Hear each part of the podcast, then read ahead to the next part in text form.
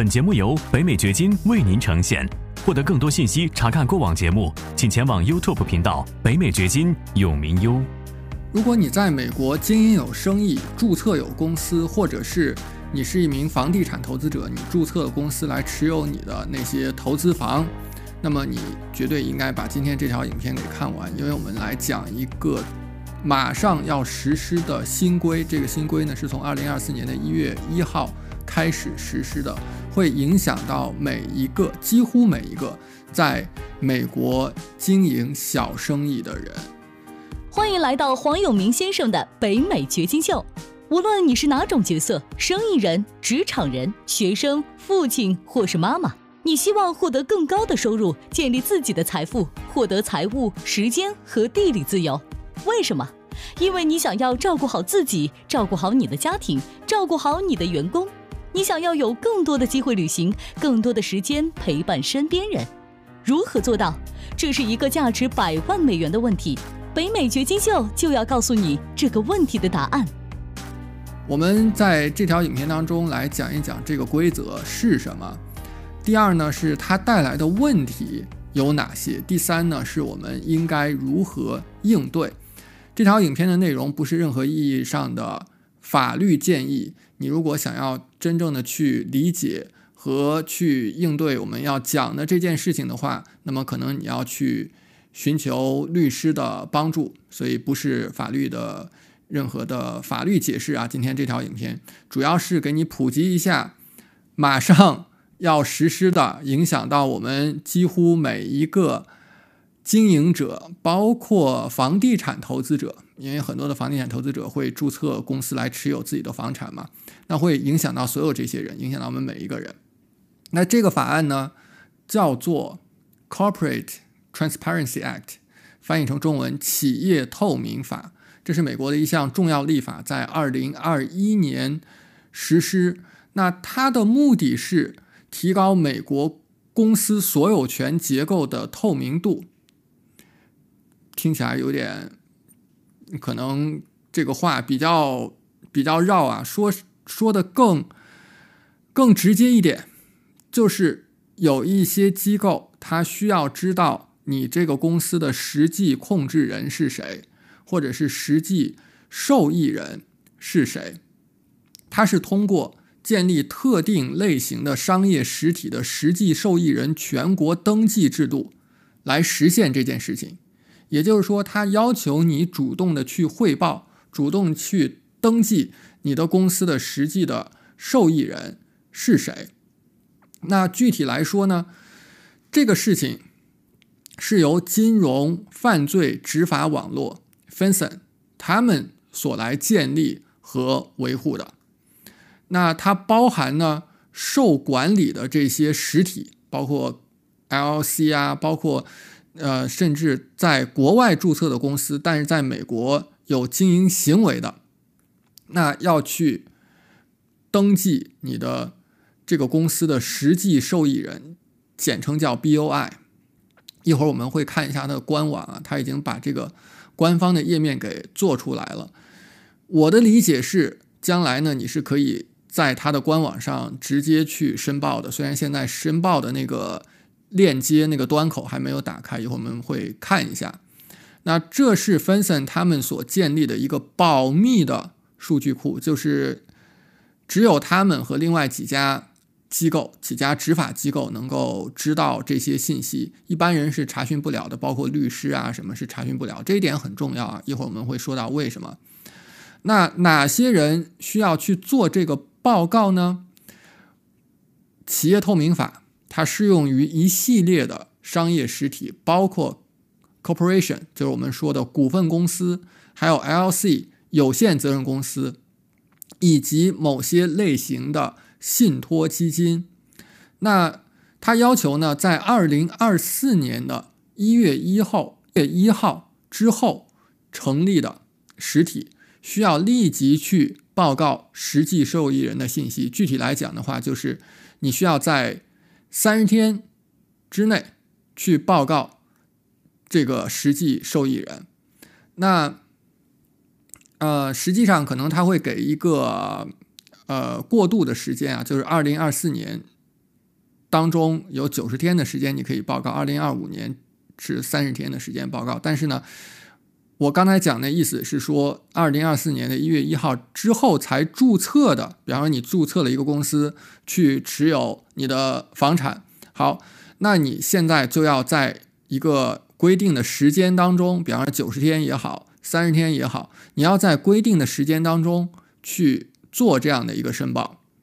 但如果说你的 LLC 是在二零二四年一月一号之前就已经存在的，你是二零一九年就注册的，二零二零年就注册的，好，那你去做这个申报的时间呢，可以宽限到二零二五年的一月一号之前，所以你有整个一年，从现在开始，你还有整个一年的时间来做这个事情。我想呢，这也是一个过渡的手段，就是让之前已经注册了公司的人，慢慢的知道，哦，我现在要做这样的一个申报的，因为可能很多人还不知道有这么一回事儿啊，慢慢的会知道。就像你看了我的这个影片，你可能知道了，然后你把这个影片发给更多的人，更多人知道。所以你身边如果有经营生意啊、注册公司的人，你绝对想让他去看到这个影片，你把这个影片分享给他，这个你真的是会帮了他的忙的，可能他还不知道这件事儿。那这是刚才我们说的申报的时间，具体哪些信息要申报呢？它可能包括实际受益人的姓名、出生的日期、地址，还有你的身份证的号码。那具体这个格式是怎么样的？会收集哪些信息？我们来看一下现在他们的官网。这是你看，这是 Finson 官网。那在官网上，你可以看到呢，有一个 BOI 这么一个页面，就刚才所说的 Beneficial Ownership Information 啊，这么一个页面，实际受益人的申报。这个地方呢，会给你很多的指导，比方说你怎么去做申报啦，然后你是否可以获得一个豁免啦，然后我怎么去注册一个 FinCEN 这个 ID，那。右侧呢，这个地方 file 这个申报，你可以看到它写的是从二零二四年的一月一号开始，但是呢，它并没有给一个端口，给一个链接。我们现在还不知道实际你有了端口以后进去是什么样子，会要求你填写哪些信息。可能一月一号之后我们就会看到这一点啊，所以关注我的频道，我也会做更新、做分享的。实际上不是你公司的每一个人都需要去申报，他要求的是符合以下两个条件之一的：你要么是拥有这个实体至少百分之二十五的所有权，好，你要申报。就像如果是一个股份公司，你拥有了超过百分之二十五的股份，好，那你应该做这个申报。另外呢，就是。你对这个实体拥有实质控制权，那实质控制权是什么意思呢？一会儿我们还会去做这个解释啊。但是我们先来看一下它整体的一个概念。所有这些申报的信息是保密的，实际受益人的登记信息是不会向公众开放的。但是呢，有一些执法机构，他为什么要这个信息呢？是因为他要去调查金融犯罪，比比方说洗钱、逃税、恐怖主义融资，调查这些事情。好，那我们就了解了他这个背景，就这件事儿，这个新规的背景。现在我们来说一下，它给我们带来哪些问题，尤其是对我们房地产投资者来讲。带来哪些问题？我们很多人都注册了 LC 啊。那首先呢，就是它显然增加了我们的负担，增加了 企业的负担。因为原先呢，你没有这茬事儿，基本上呢，你每年你的这个呃合规，你公司的合规，就是你税务方面有一些事情，可能是联邦税啊、州税啊这些，你有这些合规的事情要做。现在等于说，在这些基础上又给你。多增加了一件事儿，你每年都要做这个申报。那呃，包括你公司可能发生了一些重要的变更的时候，也要做这个申报，是不是？那对于企业来讲，尤其是小型企业，这个事儿可能就挺繁重的。它其实这样的一个法律呢，它还特定的就是针对小企业的。如果你的企业的营业额在五百万美元以上的话，你是不需要申报的。它就特定针对小企业，小企业本来经营上人手就少，负担就重。好，现在还要来搞这样的一个事儿。那对于给你提供服务的人，比方说你找了一个律师或者是会计师来给你注册这个公司，那他也有责任去做这样的一个申报，所以也增加了他们的任务，增加了他们的负担，增加他们的责任。那根据预计呢，在二零二四年这一年当中，就有全国三千两百六十万家公司需要去。做这个报告，你想一想，这波及面多大，影响多少多少人，影响多少公司？这是第一个问题，就是给企业带来了额外的负担。第二个问题就是隐私问题，它毕竟收集了并且储存了敏感的个人信息，虽然理论上讲它是。不对外公开这些信息的，这些信息就像是你的 tax return 一样，就像是你每年报税的那个税表一样。那个税表是不公开的，不是说谁谁谁都能够去查询的。就像我们说，你看什么人们要求，比方说川普去公开他的税表，他不公开你都看不到，对吧？他不是说谁谁谁就能够去查询的。那对于我们房地产投资者来讲，我们最关心的是啥？最关心的是资产保护还行吗？还还有意义吗？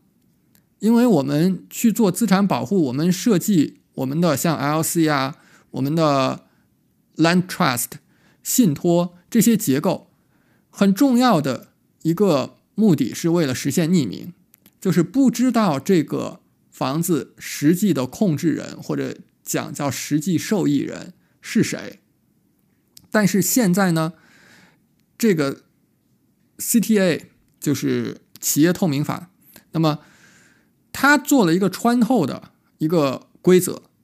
如果说你这个 LC 它是由一个信托来持有的，那一般来讲，如果你去查询公开的信息，你就不知道这个信托的实际受益人是谁，所以呢，你就无法知道。这个房子实际是由谁来控制，或者是谁受益的，这就实现了资产的匿名。可是呢，现在这个 CTA 呢要求说，你不可以说到信托为止。你说，哎，这个 LC 它的实际受益人是一个信托，好，那对不起是不行的。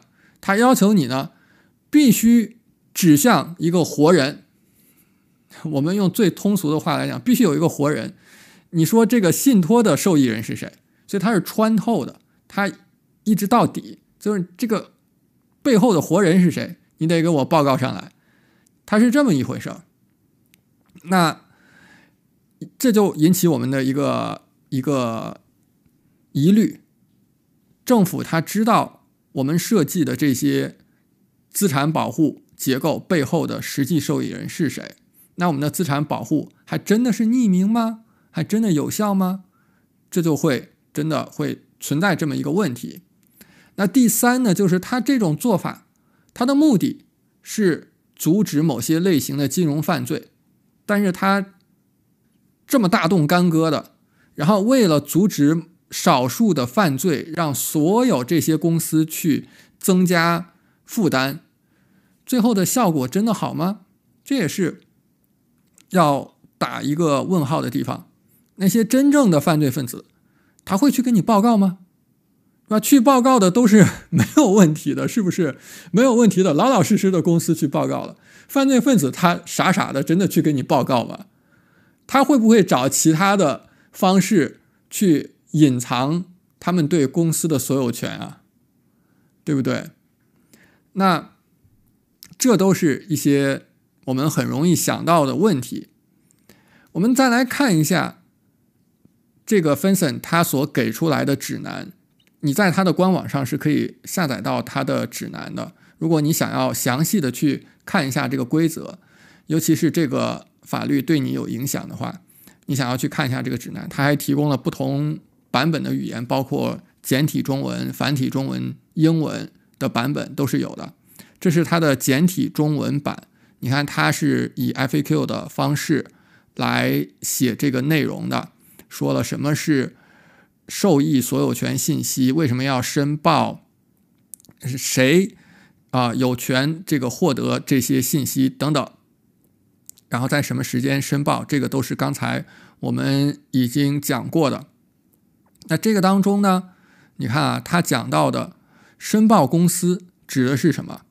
申报公司呢，分为国内申报公司，就是我们讲你在州里面去注册成立的有限责任公司或者其他的实体。如果你这个不是在政府那边登记注册的公司呢，就不算。比方说，你个人你在没有注册的情况下，你你自己去经营一个生意，啊，这个这个在美国叫 sole proprietorship，这种的话是你。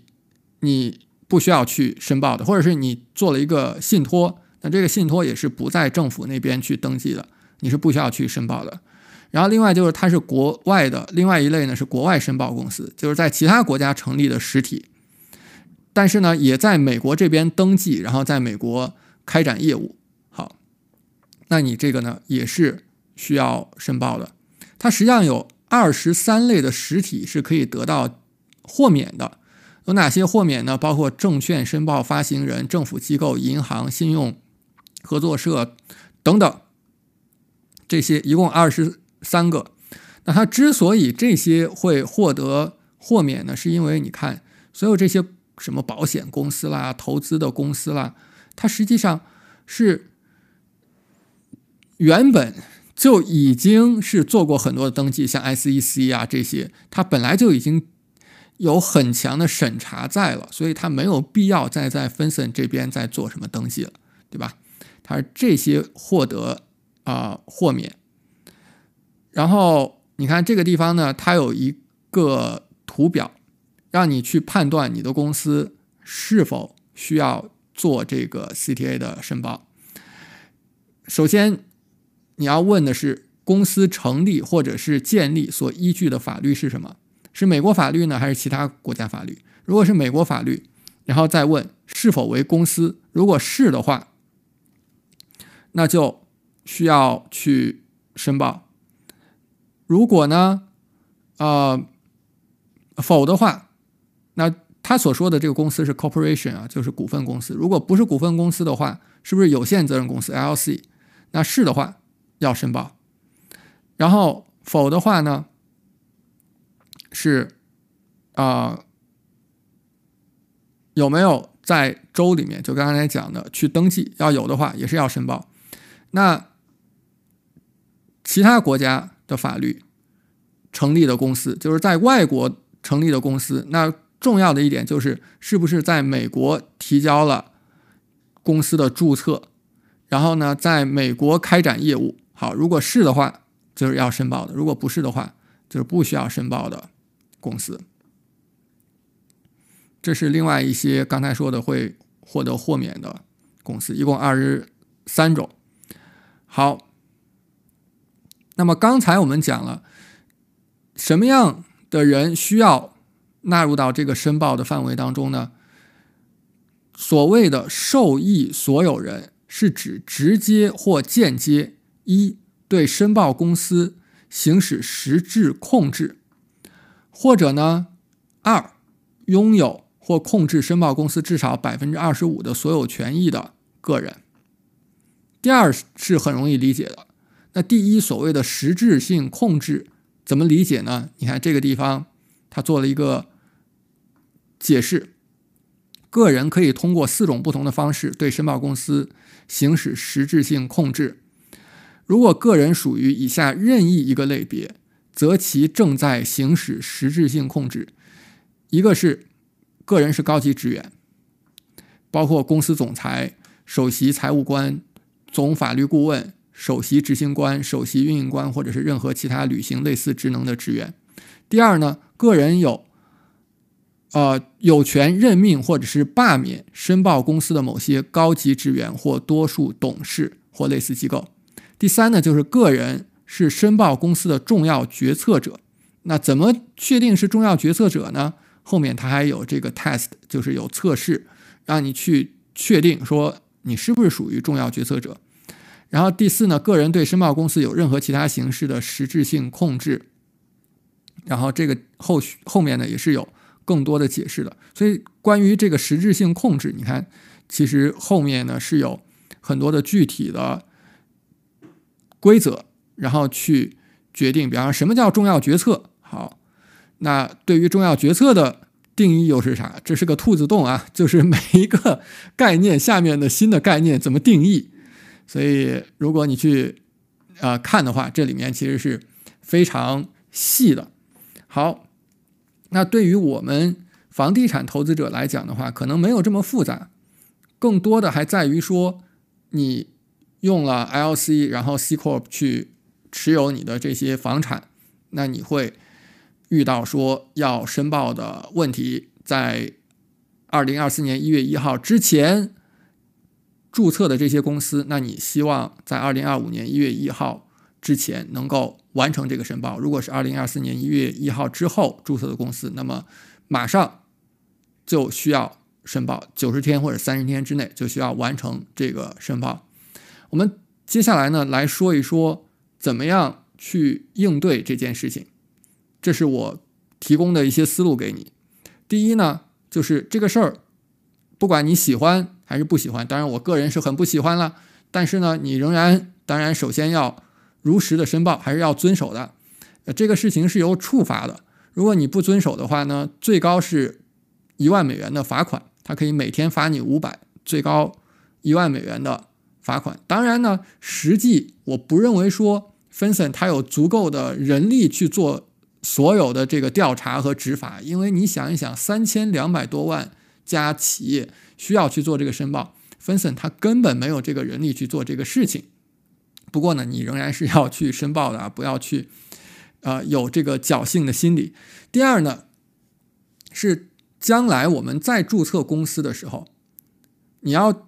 真的要去看一下，给你提供注册服务的这个服务商，他有没有这方面的服务，就包含是否包含了这个 BOI 的申报。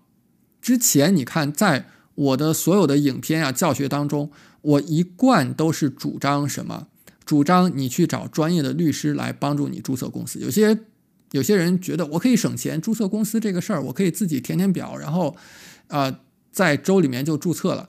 呃，至于所谓的什么公司的章程这些，我网上下载一个模板，甚至我没有，因为本身是个内部文件就完了。你那个做的非常的潦草，最后呢，如果说真的遇到事情的时候，你会发现呢，法庭很可能是不认为你这个公司实质存在的，因为你没有把合规给做好。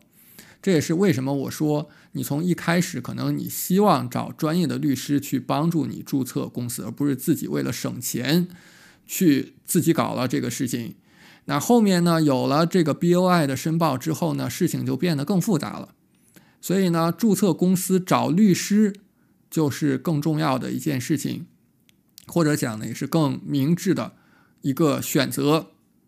第三呢，是。你要去研究一下有哪些豁免的选项，看看有哪些企业是不需要去申报的。比方说刚才所讲的金融企业，或者是大企业。刚才我们说这个事儿，它其实是不适用于大企业的，它是专门针对小企业的。所谓的大企业，它指的是至少有二十名员工，在美国有办公室，年营业额在五百万美元以上，符合这些条件属于大企业。